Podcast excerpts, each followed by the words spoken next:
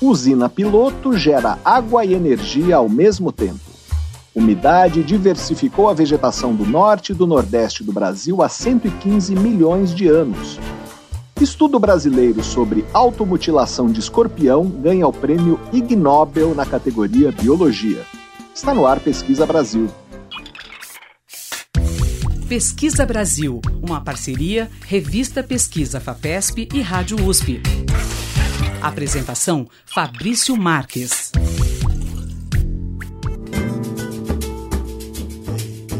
Olá, sejam bem-vindos ao Pesquisa Brasil, o programa de rádio e podcast da revista Pesquisa FAPESP. Eu sou Fabrício Marques, editor de política da revista, e no programa de hoje nós vamos falar de uma usina piloto criada por pesquisadores da Universidade Federal do Rio de Janeiro, a UFRJ, que é capaz de fornecer energia elétrica e água usando equipamentos como painéis fotovoltaicos, trocadores de calor e um dessalinizador a engenheira Carolina Palva Naveira Cota, coordenadora do projeto, vai mostrar como funciona esse sistema batizado de Ilha de Policogeração Sustentável.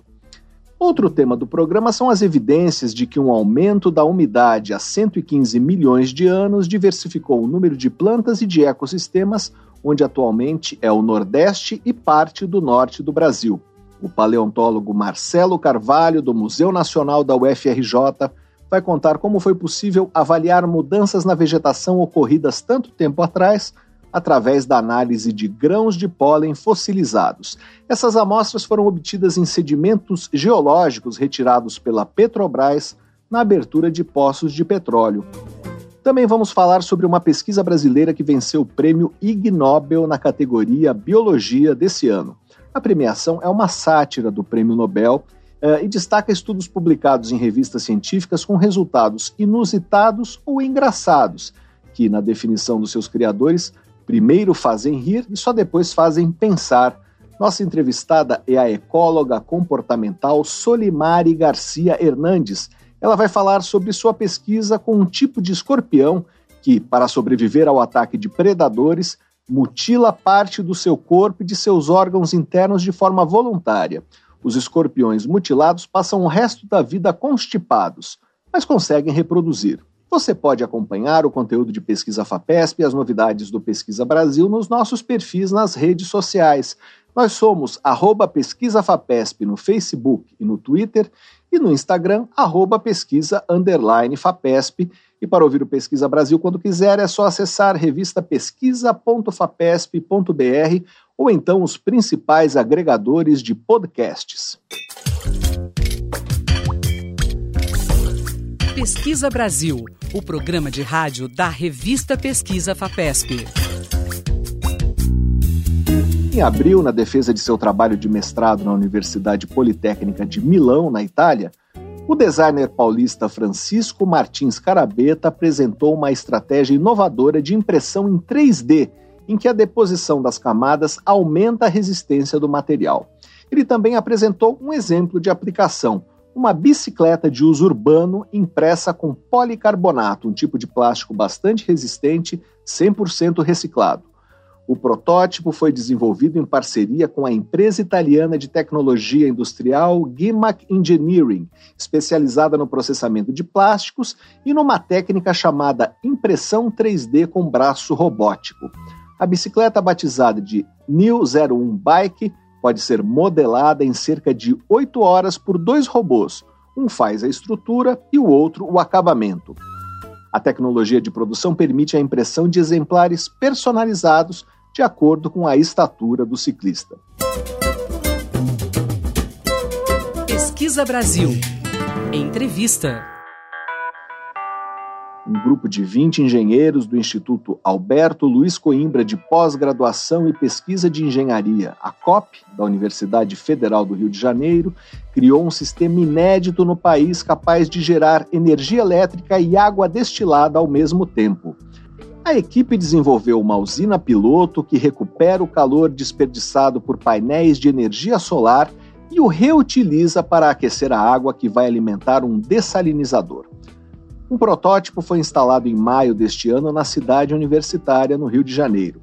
Para falar sobre como funciona o sistema, nós vamos conversar agora com a engenheira Carolina Palma Naveira Cota, coordenadora do projeto. Ela é professora do programa de Engenharia Mecânica da COP e também coordena o laboratório de nano e microfluídica e microsistemas da instituição. Olá, professora, seja bem-vinda ao Pesquisa Brasil. Muito obrigado por participar do programa. Eu que agradeço a oportunidade da gente estar aí divulgando nossa pesquisa, nosso trabalho. Professora, como funciona esse sistema que gera energia e água ao mesmo tempo? É, que mecanismos ele utiliza? Muito obrigada, Francisco. A, a ideia desse projeto é a possibilidade de você gerar eletricidade e água em lugares remotos.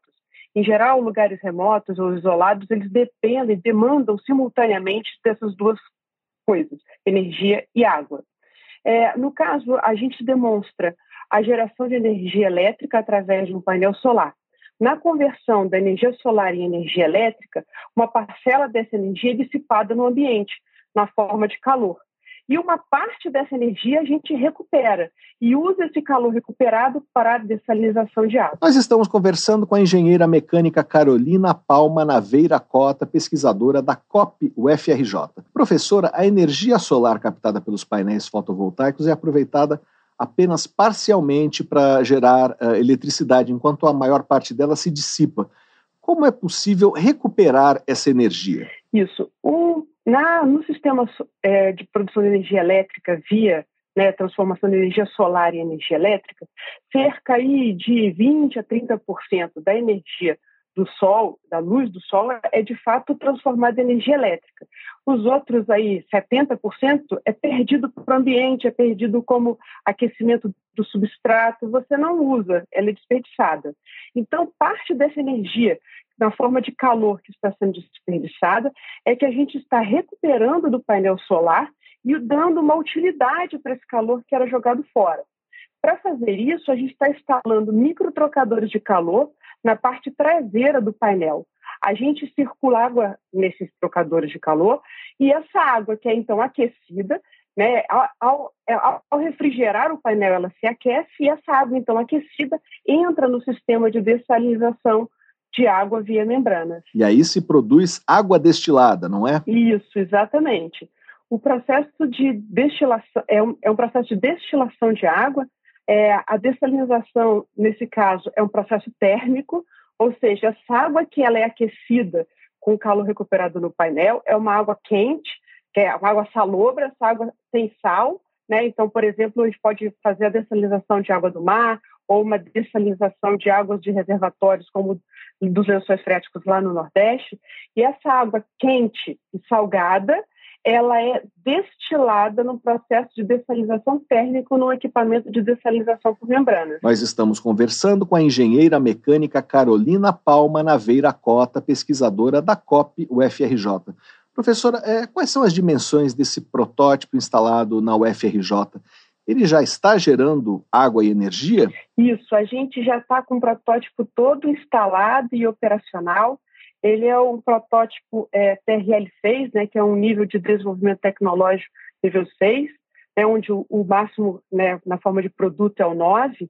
Então, é, uma, é um protótipo em demonstração em ambiente relevante e a gente já está produzindo energia elétrica e água destilada com o calor que é recuperado do painel. Ele ocupa uma área hoje, ali na frente do nosso bloco, é, no Centro de Tecnologia 2 do, da COP, é, na forma de 200 metros quadrados, mais ou menos. E, mas esse, essa área era, era uma área maior até do que a gente precisaria, por isso até está um pouco espalhado.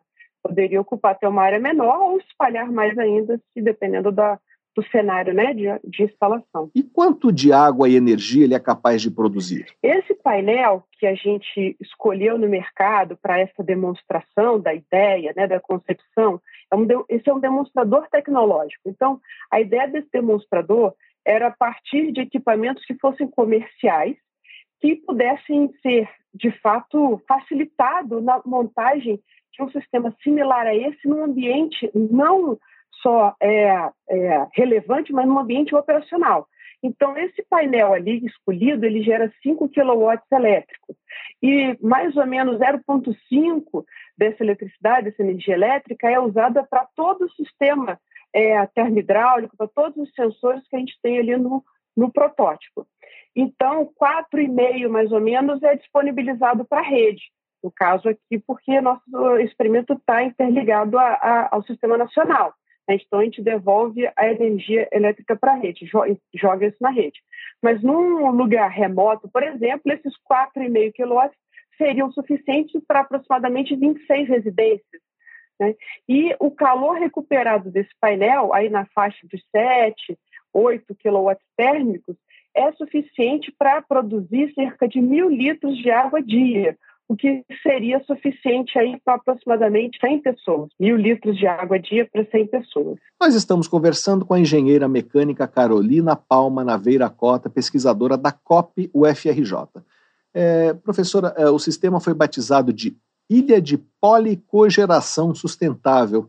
É, poderia explicar o que esses termos é, juntos significam? É, na verdade, o nome desse projeto, de fato, ficou um pouquinho longo. O projeto se chama é, Projeto Emergente, né, que é a ideia de, da combinação da ideia das palavras energia e gente, da possibilidade de levar energia e água para as nossas pessoas, né, para o nosso povo brasileiro. É, a ilha de policogeração sustentável é porque é, essa proposta, na forma ela, que ela a gente está propondo, é, ela é, ela é autossuficiente. É como se fosse uma ilha. Ela produz a eletricidade que é necessária para o alto é, funcionamento dela e o excedente para as residências, para a população daquela comunidade. E a água produzida é suficiente também para é, alimentar ali, para atender uma determinada quantidade de pessoas, similar a uma comunidade, aí, por exemplo, do interior do Nordeste. O poli vem dessa pluralidade, energia elétrica, por exemplo, e água, e a cogeração da simultaneidade da geração dessas coisas. É, o projeto emergente ele é mais amplo até do que só, entre aspas, a produção de energia elétrica e água. É, até o fim do ano, a gente pretende também incorporar o uso desse calor recuperado do painel solar para a produção de biodiesel. É, esse calor recuperado do painel ele vai poder ser é, ou usado para a produção de água destilada, né, ou para intensificar a produção do biodiesel e assim trazendo mais uma possibilidade de emprego dessa proposta. E qual é o processo na produção de biodiesel? No biodiesel, o biodiesel ele é uma, uma reação é, onde um óleo, por exemplo, um óleo vegetal, né, existem outras fontes de triglicerídeo, mas é, vou exemplificar aqui com óleo vegetal, na presença de um álcool, é, podendo ser metanol ou etanol, ele se reage e vai se transformando, convertendo em outros, outras espécies, dentre elas o biodiesel. Quando a gente aumenta a temperatura dessa reação química, essa eficiência do processo de conversão desse óleo em biodiesel aumenta. E a ideia é essa: usar o calor recuperado do painel para aumentar a temperatura de reação do biodiesel e assim aumentar a eficiência do processo de de produção do biodiesel, mas mantendo a ideia de ilha, de portabilidade, ou seja, da descentralização da geração da energia, tanto elétrica pelo painel como da produção do próprio biodiesel. Ou seja, poderíamos levar uma planta portátil de biodiesel, né, levar a produção do biodiesel para as proximidades do agricultor, das pequenas comunidades, para onde aquele biodiesel vai ser usado de fato. Há projetos semelhantes sendo feitos em outros lugares do mundo? Existem algumas coisas similares, sim. É, inclusive, é, a ideia desse projeto, desse demonstrador tecnológico, você percebe que o painel solar é uma coisa que é amplamente empregada. Tudo bem que a gente tem um painel solar aqui nesse caso, que é um painel de alta concentração.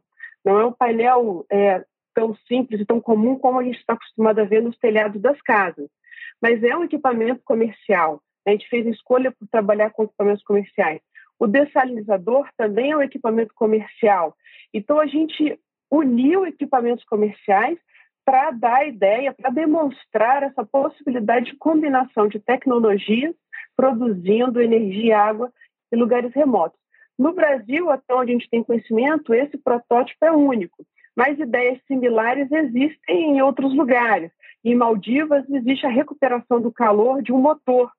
e é o uso do calor recuperado de um motor para a produção de água destilada também. Essa é a ideia, a recuperação de calor que ia ser jogado fora para a produção ou intensificação da produção de algo secundário, como água ou biodiesel. A senhora mencionou é, que o nível de maturidade tecnológica é o 6 e que precisaria chegar ao 9. É, o que falta para alcançar esse nível? Quais são os próximos desafios do projeto? É, então, na verdade, esse é um projeto financiado pela Petrogal Brasil, via ANP e Embrapi, e a nossa missão nesse projeto foi levar do TRL3 para o TRL6, né?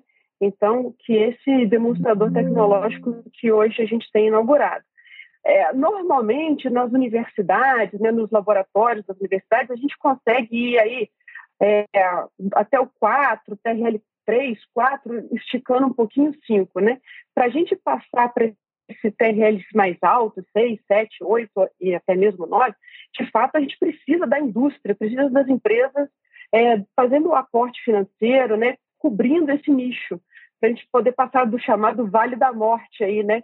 É, que são exatamente esses TRL5 e TRL6. E por isso é importante frisar a ajuda da Petrogal Brasil e da NP, né, através da Embrapia aí, nesse, nesse financiamento. É, o projeto, é, esse projeto especificamente, ele tem previsão de término em maio do ano que vem, de 2023, e a gente está na busca de novos parceiros para que a gente possa levar aí para um TRL8, que seria um, uma demonstração em um ambiente operacional. Né? Se a gente olhar para o nosso Nordeste brasileiro, por exemplo, nós temos aí cerca de 4 mil comunidades diagnosticadas pelo PAD, né, o Programa Água Doce do governo federal, onde apenas aí mil comunidades têm um sistema de dessalinização implantado. E outras aí, mais de 2.500, cerca de 3 mil comunidades foram diagnosticadas, mas não tiveram ainda um processo de dessalinização implementado. Isso principalmente porque essas comunidades, a maioria delas estão off-grid, ou seja, o sistema de dessalinização usado no programa Água Doce é, usa a famosa osmose reversa, que é muito interessante, mas ela precisa de energia elétrica para pressurizar a água através de uma série de membranas e, com isso, dessalinizar a água.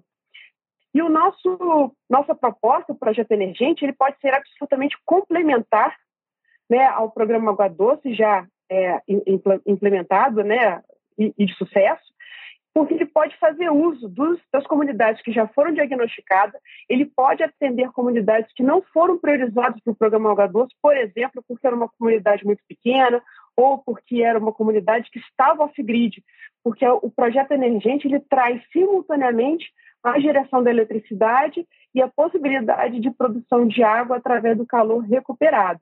E assim é, é trazer aí uma combinação com a osmose reversa bastante interessante. Nós estamos conversando com a engenheira mecânica Carolina Palma Naveira Cota, pesquisadora da COP UFRJ. É, professora, a senhora mencionou que o projeto é financiado pela petrolífera Petrogal Brasil, através da Agência Nacional do Petróleo e da Empresa Brasileira de Pesquisa e Inovação Industrial, a Embrapi. Eu lhe pergunto, por que uma empresa de petróleo e gás está interessada nesse tipo de tecnologia uh, para usar em plataformas de petróleo, por exemplo? É, então, na verdade, essas empresas hoje elas são empresas de energia, né? Elas não são mais só empresas de óleo e gás. Então, muitas delas, assim como a, a Petrogal, né, através da Galp, é, tem fazendas solares. E quando você tem a possibilidade de trabalhar com a conversão de energia solar em energia elétrica, você tem a possibilidade de recuperação do calor desses painéis, dessas, dessas fazendas solares, e reaproveitar esse calor num processo, por exemplo, de produção de água. As fazendas solares, você precisa lavar os seus painéis. Você, de tempos em tempos, a manutenção da fazenda solar, dos painéis solares, você precisa de água, e uma quantidade bastante importante de água, por exemplo, para essas lavagens. E, em geral, a fazenda solar ela está num lugar inóspito, né, num lugar é, que a gente imagina de semiárida ou árida, ou seja, onde a água é um recurso que a gente imagina que seja escasso. Então, a possibilidade de a gente pegar água que gerar salina nesses poços, né, nessas regiões semiáridas ou áridas, e recuperar o calor do painel nessas fazendas e usar essa água do poço para ser dessalinizada e, ele, e essa água ser usada no painel é, me parece bastante interessante para essas empresas. Né? Na direção também da sustentabilidade, da redução da baixo carbono e a, a possibilidade de geração de energias renováveis e água dessalinizada é, em plataformas nearshore, né, porque você precisa, no caso específico dessa proposta do painel solar de alta concentração, você precisaria que a plataforma estivesse ancorada no, no, no leito né, do oceano, então precisaria ser nearshore. Mas, mais uma vez, calor recuperado foi aqui demonstrado de um painel solar, mas numa plataforma você tem muito calor sendo jogado fora. Claro que lá ele, parte desse calor ele é aproveitado na própria plataforma. Eles têm mecanismo de aproveitamento dessa energia na forma de calor na plataforma. Mas ainda assim, muito calor ainda é jogado fora. E quando você está lá, mesmo offshore, muito longe da costa, você precisa de água potável para os seus equipamentos. Muitos dos equipamentos precisam de água de alta qualidade, né, sem sal nenhum. Você precisa de água para tripulação, você precisa de água ali para o convés, e com isso você pode, e você tem água salgada para todo lado, você pode então usar o calor recuperado de uma outra fonte na plataforma, que não a solar, para dessalinização de água, é, mesmo em plataforma. Professora, o sistema é viável do ponto de vista econômico? É, então, esse painel, é, desculpa, esse protótipo inteiro, ele, a forma que ele foi montado, ele tem uma função também de formação de alunos, né? Tem muitas dissertações de mestrado, tese doutorado, projetos de fim de curso acontecendo simultaneamente à demonstração do projeto ali, do protótipo. Então, ele é um, foi um, são equipamentos extremamente instrumentados, né? E existem redundâncias de vários sistemas. Mas quando a gente pensa é, num cenário específico, digamos, por exemplo, que você vai colocar lá numa plataforma, como eu estava comentando antes, e o calor vai ser recuperado não só de um, não, não de um painel solar, mas vai ser recuperado de uma outra fonte térmica já tá, que já existe na plataforma. Então, o custo do painel vai ser retirado do projeto e a gente vai fazer um, uma análise CAPEX-OPEX do que vai ser instalado de fato. Então, depende muito do cenário. Se você vai para o interior do Nordeste e você vai colocar lá um sistema como esse, você quer um, um sistema que seja simples. Você não quer um sistema todo instrumentado, todo digital. Então, você vai simplificar a instrumentação, eventualmente o seu painel solar pode ser outro, não precisa ser esse nosso painel, ele faz o, o tracking, né, o, o segmento solar. E, eventualmente, você não precisa de um painel que faça o segmento solar, você pode usar um painel solar comum, esses que a gente usa em telhado fixo, né, que usa em telhado das casas, porque eventualmente você vai ter mais área de chão, então você pode espalhar aí painel solar comum e com isso os custos vão mudando. Para falar em custo, sempre digo assim, a gente precisa de um cenário, precisa amarrar uma condição. Quantas pessoas a gente vai atender naquele cenário? Qual é a comunidade? Qual é a necessidade? A necessidade é maior elétrica ou água? Ou é ambas as necessidades são extremamente importantes e necessárias. E aí esses custos certamente vão variar. E eu, com certeza, assim, para menos do que foi empenhado nesse protótipo, porque, porque, como eu disse, ele é extremamente instrumentado, porque ele foi escolhido para ter essa dupla função de demonstrador tecnológico e de formação de recursos humanos. Nós conversamos com Carolina Palma Naveira Cota, professora do Programa de Engenharia Mecânica do Instituto Alberto Luiz Coimbra de Pós-Graduação e Pesquisa de Engenharia, a COP, da Universidade Federal do Rio de Janeiro. Para saber mais sobre a usina piloto que gera energia e água ao mesmo tempo, leia a reportagem de Tiago Jocura na edição de setembro da revista Pesquisa FAPESP, ou então acesse revistapesquisa.fapesp.br. Professora, muito obrigado pela sua entrevista. Eu que agradeço a oportunidade. Muito obrigada. Pesquisa Brasil, o programa de rádio da revista Pesquisa FAPESP. O Ártico pode estar aquecendo bem mais rápido do que os especialistas calculavam. Alguns estudos estimavam que o ritmo de aquecimento na região fosse duas vezes mais intenso do que no restante do planeta, um fenômeno conhecido como amplificação do Ártico. Agora, um trabalho realizado por uma equipe do Instituto Meteorológico Finlandês indicou que entre 1979 e 2021, o aquecimento foi ao menos 3,8 vezes maior do que no resto do planeta. Em certas regiões, os termômetros sobem ainda mais rápido. No arquipélago de Nova Zembla, situado ao norte da Noruega e da Rússia, o ritmo de aquecimento foi sete vezes superior à média global. O principal motivo, segundo o estudo, é a redução das calotas polares. O gelo reflete a maior parte da radiação solar, impedindo-a de chegar à água. Com menos gelo, as águas do Ártico absorvem mais calor, o que acelera a evaporação e o derretimento das geleiras. Pesquisa Brasil. Entrevista. Há 120 milhões de anos, a paisagem do atual Nordeste e de parte do Norte do Brasil era marcada por plantas xerófitas, arbustos adaptados a um clima predominantemente quente e árido. Cinco milhões de anos mais tarde, ocorreu um aumento de umidade na porção oriental da América do Sul e, aos poucos, a diversidade de plantas e de ecossistemas começou a se expandir, de acordo com um trabalho publicado em julho na revista Scientific Reports. Para explicar as origens e as consequências desse grande aumento de umidade, nós vamos conversar agora por Skype com o coordenador desse trabalho. É o paleontólogo Marcelo Carvalho, professor do Departamento de Geologia e Paleontologia do Museu Nacional da Universidade Federal do Rio de Janeiro.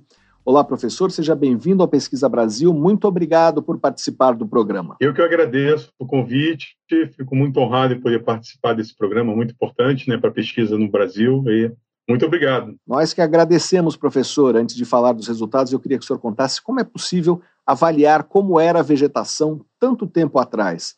É, foi feita a análise de grãos de pólen fossilizados, não é isso? É, como foi feita essa análise? Não, perfeito, é, exatamente. Foram analisados é, esporos e grãos de pólen, né, que fazem, são parte do, da, reprodutivas da, das plantas, né, e então nós analisamos isso no microscópio, né, em microscópio, porque eles têm um tamanho que variam de 10 micras a, a 60 micras, mais ou menos, é muito pequeno, então só através de utilização de microscópios, né? E talvez acho que a parte mais importante é que, com base nesse material, no grão de pólen, no esporo, é, você consegue identificar a planta que produz ele, né? É como se fosse uma digital da planta. Então, isso então te possibilita você saber quais as famílias de plantas e os grupos, né? É, viviam naquele naquele local, né, com base na, na ocorrência desses grãos de pólen. Né? Então, isso é, possibilita, então, fazer aquilo que nós chamamos de afinidade botânica. Então, a gente consegue identificar os, o, a planta né, que vive atualmente, inclusive, né, e, e com isso estabelecer é, se ela é de clima quente, se ela é de clima frio, se é úmido, se é seco. Né? Então, a base da pesquisa é é, os grãos de pólen e esporos, que estão dentro da, daquilo que nós chamamos da palinologia, né, que é a ciência que estuda esse material. E essas amostras de grãos de pólen e esporos estão em depósitos geológicos. É, como esses é, depósitos foram é, trazidos para a superfície? É, esse material ele é retirado do sedimento, né? então são poços perfurados é, pela, no caso pela Petrobras, né, que foi o nosso parceiro, né, que forneceu esse material porque eles detêm essa tecnologia de perfurar os poços, né? Então, tem poço de 2 mil metros, mil, mil metros, né? Então, então se retira os sedimentos, né, de, de, várias profundidades, né? E do sedimento você extrai o grão, é, o grão de pólen e o esporo, né? Através de uma preparação é, química, né? Onde nós atacamos o, o, o sedimento com ácidos para retirar a, a, a matriz mineralógica, né? Porque os grãos de pólen e os esporos são formados são, é, por uma parede orgânica, né? Então a gente tem que retirar tudo que é mineral, né, para restar só o orgânico, né, desse desse material. Então é retirado do próprio sedimento mesmo, né? Então nós analisamos 550 amostras, né, de vários poços, né, distribuídos em vários vários pontos do Brasil, né? E essa preparação é feita dessa forma, é uma preparação muito é, assim cuidadosa, porque usa muito, muitos ácidos fortes, né? Então tem que tomar muito cuidado para poder fazer esse procedimento. E esses poços são poços da camada pré-sal, é isso? Pois é, esses poços, uma, uma boa parte deles atravessaram não só o pré-sal, mas o, o sal e o pós-sal.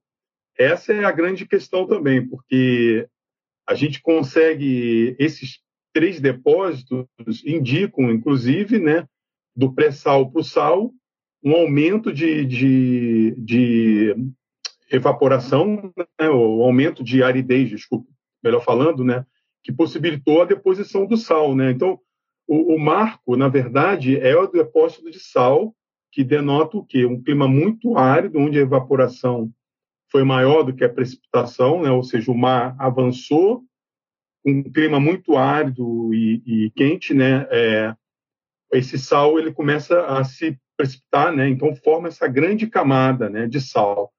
Então esses depósitos nada mais são do que o, o pré, né, ou seja, o antes da deposição desse sal e o pós-sal, né? Que já indica então esse processo de umidificação que a gente verificou, né, com as plantas. Né? Nós estamos conversando com o paleontólogo Marcelo Carvalho do Museu Nacional da UFRJ. Professor, falando agora dos resultados. É, nessas sucessivas camadas de depósitos geológicos, a concentração de pólens é, vai mudando. Mudando como? Pois é, primeiro é aquilo que eu falei anteriormente, você identifica qual é a planta, né? E essa identificação do pólen existe uma contagem. A gente conta, faz uma, uma contagem de cerca de 200 grãos de pólen e esporo por amostra, para a gente ter um dimensionamento de, de qual era a flora mais importante, né? Da, de cada pacote desses de, de, de que denota essa a questão do pré-sal, o sal e o pós-sal, né? Então a gente observa aquilo que era mais representativo é, nesses pacotes em termos de planta, né? E a gente dividiu em cinco grupos que nós chamamos de grupos bioclimáticos, né? São grupos, por exemplo, das hidrófitas, aquelas plantas que vivem na água, né? São plantas aquáticas.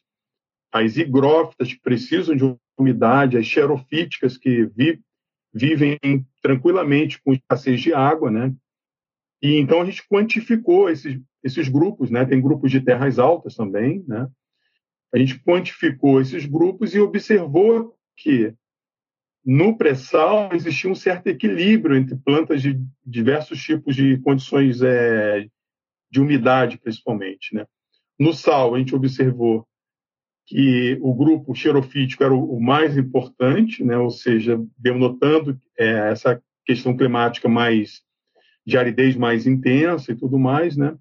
E depois do pós-sal, a gente observa uma mudança relativamente radical, onde aparecem plantas que são ligadas a um clima mais úmido, né? Então, é, com base nessa contagem, né, que a gente realmente consegue dimensionar é, como estava distribuída essa, essa vegetação. Na verdade, não tem extinção, existe sim expansão ou retração né, desses grupos que já existiam ali, e, e, essa retração e expansão se deu através das mudanças climáticas, né, e que condicionam, né, porque uma questão muito importante para verificar o paleoclima, com base em planta, a vegetação responde muito bem às variações climáticas, porque a planta, obviamente, ela não, ela não se move, né? ela está ali, então ela tem que se adaptar, né? adaptar aquele clima, ou ela se retrai, ou ela se, ela se expande né? com base nessa mudança de temperatura, de umidade e outros fatores também. Né? Então, é assim que nós trabalhamos, na verdade, com, com esse material. Então, nós contamos mais de 70, 79 mil grãos de pólen né, nas 555 amostras, né, para poder ter essa avaliação mais, mais assim fidedigna, né, com como que era o ambiente. Que fatores contribuíram para aumentar a disponibilidade de água na região? De onde veio essa umidade? Pois é, isso é uma, uma questão assim. É, nós já vimos perseguindo essa questão né, de porque nós analisamos o material da bacia de Sergipe já há algum tempo. A gente tem observado um aumento de umidade, aumento de umidade relacionados ao aumento dessas plantas de clima úmido. Né? Então, a questão era: será que isso era localizado em Sergipe ou, ou isso era tinha uma maior ó, distribuição né, no, na, nas bacias sedimentares? Então, foi fundamental para a gente é, analisar o material da bacia de, do Espírito Santo Porque o Espírito Santo ele está no sudeste. É, é, são, foram três poços, dois poços que nós analisamos ali no, na bacia do Espírito Santo, que estavam completamente, né, bem distante né, do, do, do restante né, dos outros poços. Então, assim, é, o que pode ter aumentado a umidade? Tinha uma coisa fundamental que ocorre no apitiano, que é essa idade de 120 milhões a 113 milhões, que é o, a, o início, né, a, a, a separação do continente africano sul-americano, que ocasionou, então, a instalação de um proto-oceano, né, que é o Oceano Atlântico, e com esse oceano instalado, obviamente, é, a, a questão atmosférica né, aumenta a umidade. Né? E junto com isso, é, como está na região equatorial, né, e alguns trabalhos já demonstravam isso, né, que essa zona de convergência intertropical já tinha começado a atuar ali na, na, nessa região. Então, é, foi uma, esses dois aspectos, né, ou seja, o surgimento do Oceano Atlântico Sul, em conjunto com o avanço dessa, dessa zona de convergência intertropical, que é um fenômeno atmosférico extremamente importante que intensifica né, a, a precipitação, né, e com isso afetou né, essa distribuição da, da vegetação. Nós estamos conversando com o paleontólogo Marcelo Carvalho, do Museu Nacional da UFRJ. É, professor, a vegetação que existe hoje nesses lugares é, tem algum resquício é, do que havia antes do aumento de umidade? O que se vê hoje tem alguma coisa a ver com o que se via uh, nessas épocas? É, o, o, que a gente vê hoje é uma coisa muito parecida, que são é, a caatinga, né, na região nordeste principalmente, né, e com o que a gente chama de brejos de altitude, são é, elevações que têm uma vegetação úmida, que é muito parecido com o que ocorria no, no Apitiano, né, há 120 milhões de, de anos. Só que é, essa vegetação que tinha no passado, ela, ela, não, tinha, não tem relação com essa vegetação atual, embora os aspectos climáticos né, e, e fisiológicos são muito parecidos. Né? A vegetação que é mais abundante no que a gente vê no apitiano é de uma planta, de uma família de plantas chamada Queirolipidiaceae, que é uma planta que já está extinta, ela não, não existe mais hoje. Né? E ela é o que produziu um pólen que nós chamamos de pólen de Classópolis, que é o pólen mais abundante, assim, que denota, de fato, é, um, um, clima árido. Como que eu sei que é um clima árido se a planta está extinta? Né? É, a gente encontra muito desse pólen próximos a depósitos de sal e, e outros grupos né, de plantas xerofíticas que vivem até, a, atualmente, não no Nordeste, né, mas em outros, outros lugares, até desérticos, por exemplo, é, estavam associados a esses classópolis também. Então, é, é, na literatura a gente sabe muito bem que o classópolis é de clima árido, é uma, uma, uma questão que a gente não, não discute mais, assim, está tudo já pacificado, vamos dizer assim. Então, é, é essa planta que já está extinta né, não é a mesma que está atualmente, né? Agora, a, o modelo, né, como um clima árido, é, com a vegetação é, arbustiva, né, da caatinga e, e com esses brejos de altitude, porque no Cretá, é, no Apitiano tinha regiões de altitude onde tinha araucária, né? A araucária é uma planta que hoje ela está restrita a ambiente é, de montanha, frio e úmido. É, a questão da umidade ela, ela é fundamental para esse tipo de planta. E existia araucária nessa, nesse, nesse ambiente. Existe muito. É, é o segundo, a, a, maior quantidade de, de pólen do nosso material é pólen de araucária. A gente acredita até que elas estavam vivendo em regiões mais altas, mas elas até desciam um pouco mais né, para as regiões mais de planície por conta da expansão da umidade. Né? Então, não tem uma relação direta com a vegetação, mas com a, o modelo, modelo sim, é, é muito parecido. A vegetação encontrada antes da separação dos continentes tem alguma relação é, com a vegetação da África hoje? É, isso, isso é uma grande, uma questão muito interessante, porque o, o a vegetação é a mesma que estava no, no, continente africano e sul-americano, porque eles estavam juntos, né? Então as faixas climáticas são as mesmas, né? E então assim era um período muito seco, muito árido, quente e árido. O período foi foi a predominância de quente e árido. Esse, essa identificação do processo de umidificação é, é bem no finalzinho lá do apitiano, né? No geral é muito quente e árido. Isso se refletiu na África também. Os mesmos grãos de pólen a gente encontra lá também. Só que, infelizmente, são poucos trabalhos que são produzidos né,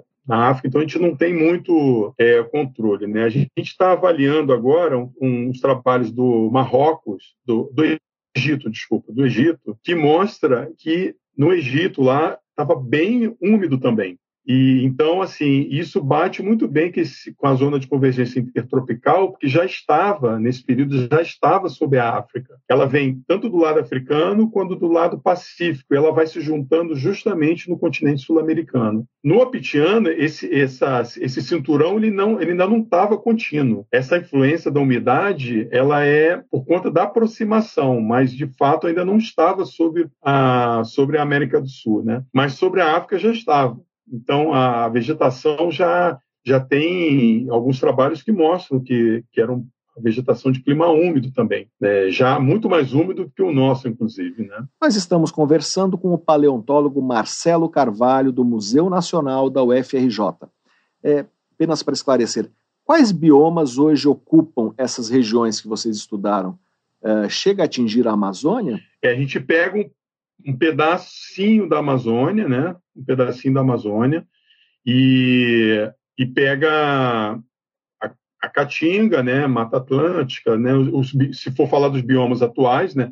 Evidente, eu estou falando de 100 milhões de 120 milhões de anos atrás, né? Então isso modificou muito. A Mata Atlântica só foi, eu não sei exatamente a idade, mas foi veio muito tempo depois, né? Então assim teve grandes modificações, né? E é, nesse trabalho a gente, a gente, identifica dois grandes biomas, né? Um de tropical, que nós chamamos tropical por conta da umidade, com duas fitofisiografias, né? Que é de altitude e de planície, e um bioma esse que que é dessas plantas xerofíticas, que eu poderia até jogar um pouco para essa caatinga, né? Assim, poderia mal comparar, né? Como como bioma, a da caatinga, mas com plantas diferentes, né? mas o, o bioma é parecido. Né? Essa pergunta é muito interessante porque a nossa ideia é entender um pouco se essa instalação do, da zona de convergência intertropical ela foi o gatilho do surgimento da floresta amazônica, porque pelos estudos é, de vários colegas, né, tem, tem mostrado que a floresta amazônica, o início, assim vamos dizer assim, o start, ela foi no Cretáceo superior, o Aptiano fica no Cretáceo inferior, ou seja, é mais antigo, né? Então, assim, a gente está tentando ver alguns poços ali para o lado do Amazonas, Acre, que tem a mesma idade do Aptiano, para ver se a gente vê se o cinturão, se o, a zona de convergência também já estava sobre essa região, né? Durante esse período. Então, a nossa ideia é fazer essa, esse levantamento. Né? Professor, por que é importante compreender como a vegetação se transformou nessas regiões? Eu, eu, eu vejo esse trabalho, acho que a principal contribuição, na verdade, é essa zona de convergência intertropical, por ser um, um fenômeno atmosférico de primeira grandeza no, no planeta, né? e você entender os mecanismos de como ele surgiu, de como ele, ele ele influenciou a vegetação é de suma importância para os momentos atuais sobre as questões de mudanças climáticas, né? É, essa zona de convergência ela tem um deslocamento norte-sul, né? Durante o, o, a época de março, abril, é quando ela está mais ao sul, né? É, então isso afeta diretamente é, na vegetação, né? No, no regime de chuvas do Nordeste, por exemplo. E isso, evidentemente, está ligado com questão de segurança alimentar e, enfim, todo o processo né, é importante. Né? E estudos recentes têm mostrado que esse deslocamento para o sul está cada vez mais comprometido por conta das mudanças climáticas, ou seja, a zona de convergência ela vai para o norte, está cada vez indo mais para o norte e não está descendo tanto para o sul, né? E, e, entender que foi essa zona de convergência intertropical que possibilitou o surgimento ou a expansão de plantas de clima úmido, né? E de aumento de diversidade, porque a umidade tem uma relação direta com a diversidade, né? É, é, é importante para você entender que se esse deslocamento é, é, ficar cada vez mais ao norte, vai ocasionar mais seca, né? Para a região nordeste, né? Então a vegetação vai ser alterada também. Né? Então, assim, era um momento que era um clima árido que foi se umidificando, né? E o inverso também pode acontecer, né? Ou seja, se essa zona começa, essa zona de convergência começa a não atuar de forma natural, vamos dizer assim, normal, um processo de aridificação pode acontecer também. Então, assim, é, eu vejo esse, esse, ponto talvez o, o, mais importante do trabalho, né? De, de, de dar essa contribuição, é, entender como foi esse processo todo, né, para poder entender o que está acontecendo atualmente. Para o ouvinte que pode não estar uh, familiarizado, zona de convergência tropical é um sistema meteorológico que contribui para a circulação de ventos e regula umidade e chuvas na região do Equador, não é isso, professor? Exatamente. É, não é à toa que a floresta amazônica, é, a parte da África e até as monções na, na região asiática, exatamente onde tem essa, essas convergências de vento, né, que faz com que tenha um aumento de precipitação, é, ou seja, chuvas intensas, né, e que contribui com a, com a diversidade de, de planta, né, é, na, então, assim, a floresta amazônica depende dessa zona de convergência. Ela, ela não só depende, mas ela também contribui para essa zona de convergência intertropical estar mantida né, nesse, nesse local, né, nessa região do Equador, né, onde está localizado esse, esse fenômeno atmosférico. Né? Então, é de suma importância, assim, né?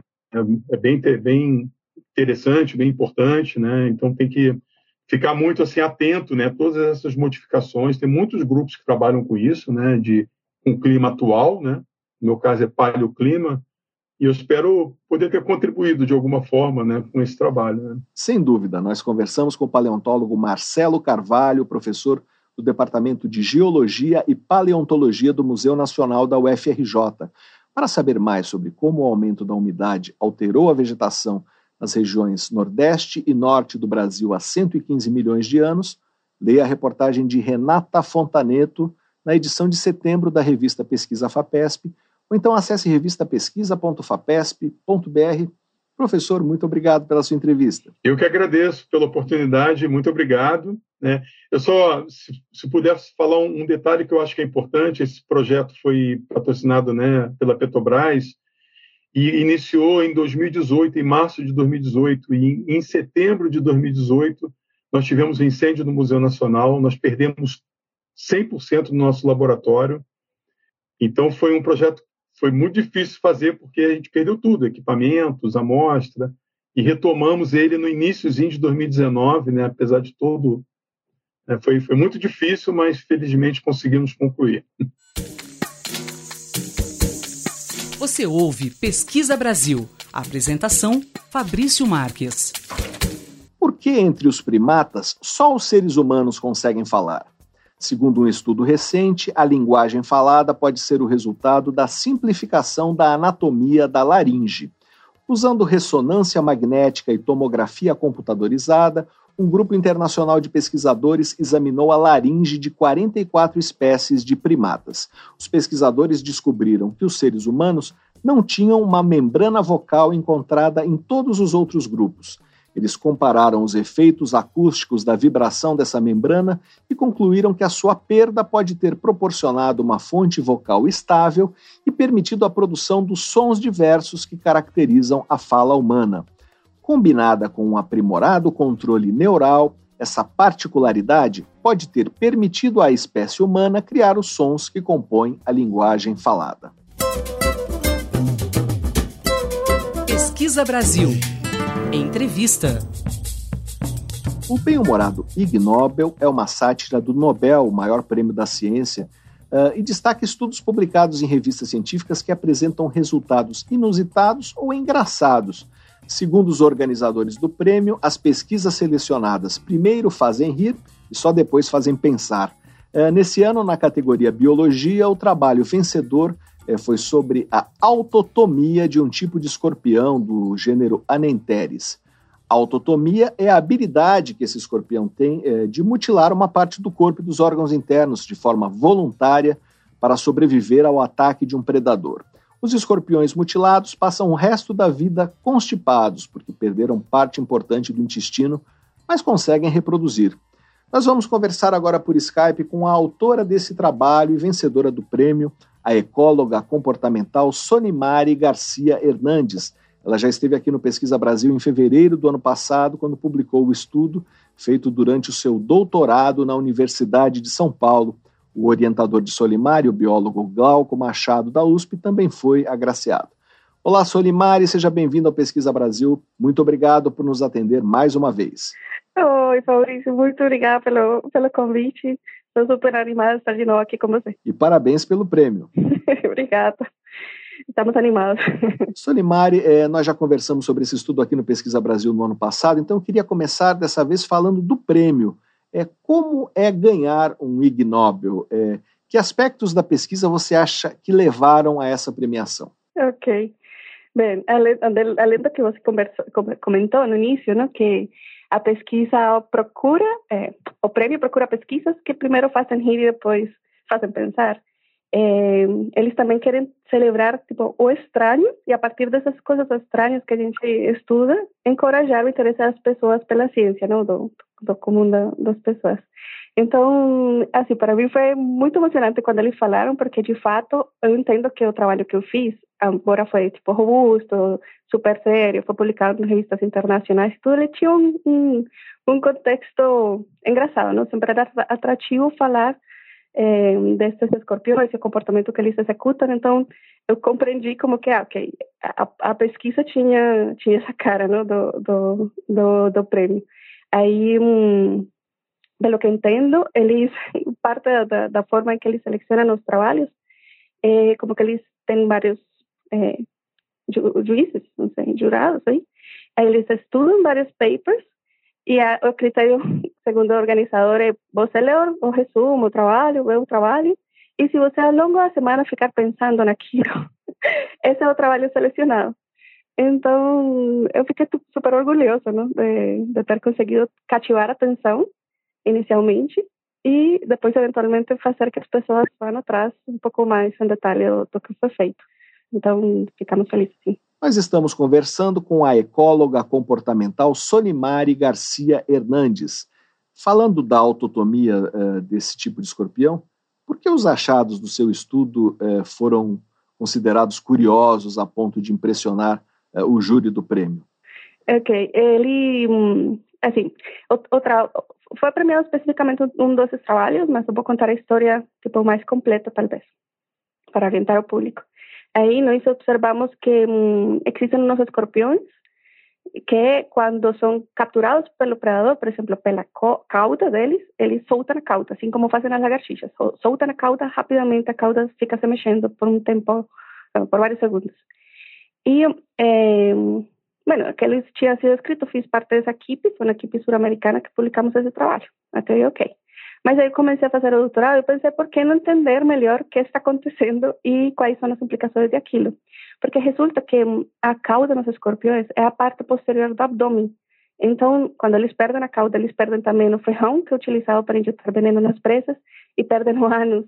Aí essa parte do ânus eu acho que era mais engraçada, porque eles perdem o ânus, ok? Apesar de... Eh, eh, eles perdem o ânus, eles, a cauda se corta num ponto é determinado, se cria uma cicatriz que bloqueia completamente eh, o sistema digestivo e eles nunca mais recuperam a cauda, então nunca mais recuperam o, o ânus, mas eles ainda continuam comendo. Isso significa que todo que entra não, não pode sair. Aí os escorpiões ficam constipados. Então acho que essa parte é engraçada do trabalho. E é, aí, o que foi comum que a gente fez propriamente foi entender quais são as implicações disso, de perder a cauda como mecanismo de defesa extremo, porque permite a sobrevivência dos escorpiões, mas o que acontece depois, né? Então a gente viu que apesar da, por exemplo, da constipação ou de perder é, uma porção grande de massa, os escorpiões conseguem se locomover bem, pelo menos a curto prazo. A longo prazo já a constipação teve é, problemas, é, dificultou, dificultou, dificultou a locomoção dos escorpiões, eles ficaram mais mais lentos também nós quisimos entender qual o efeito de perder o ferrão, não? Que, é, com o qual eles inoculam o veneno nas presas.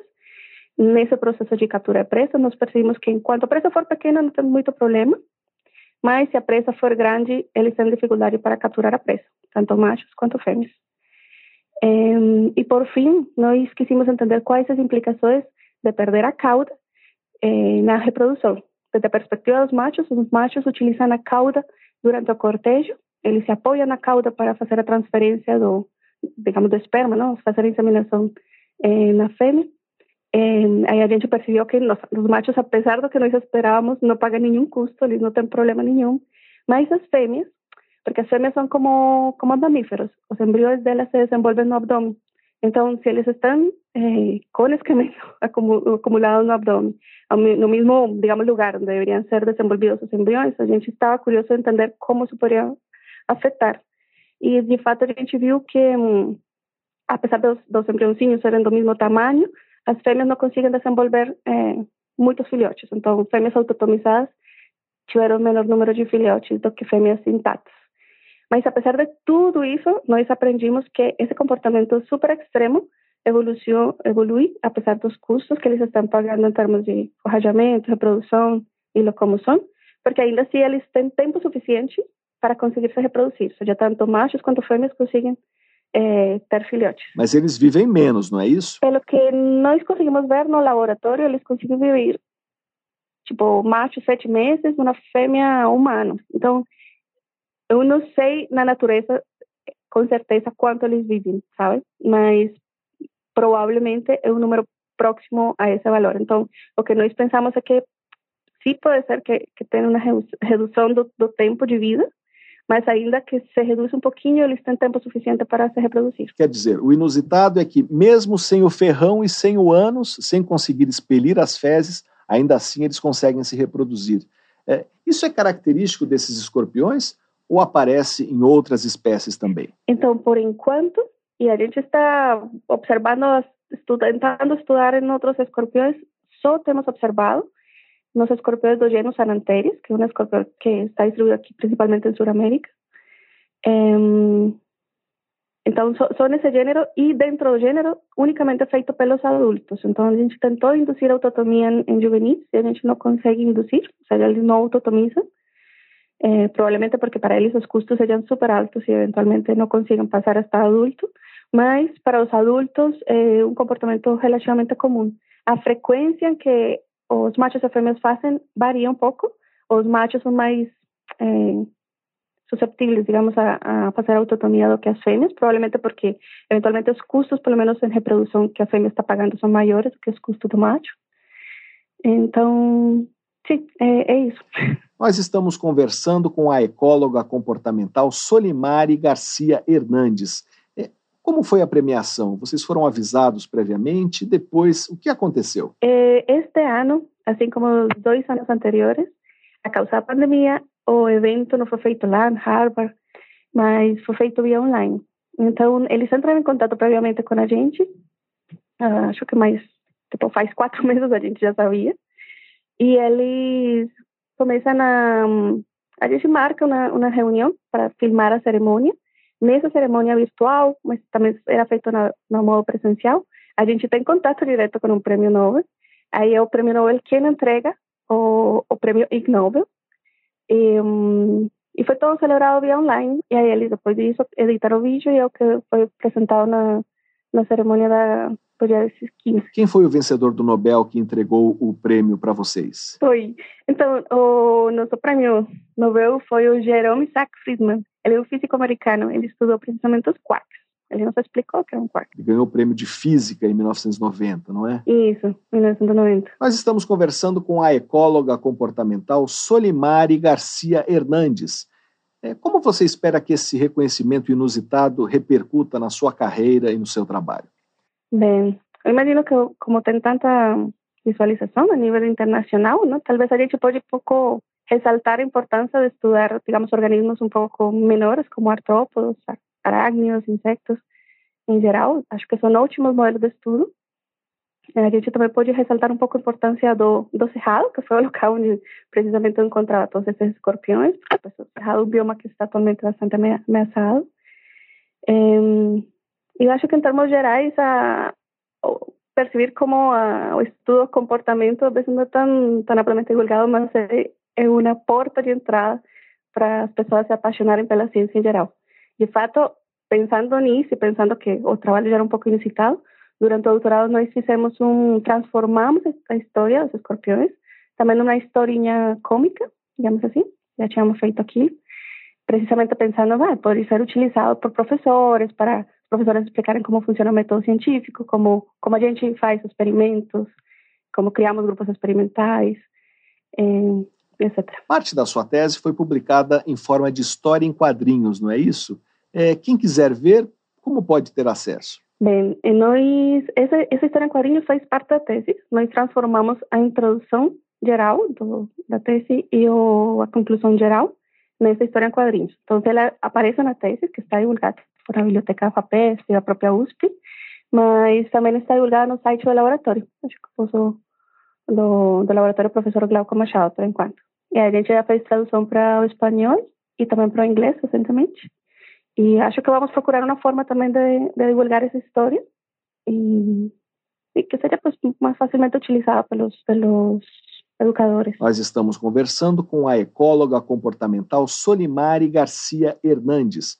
É, vocês têm estudado outros comportamentos surpreendentes de animais? Atualmente eu continuo trabalhando com artrópodos, estou precisamente fazendo postdoc com, também com Glauco, lá na USP.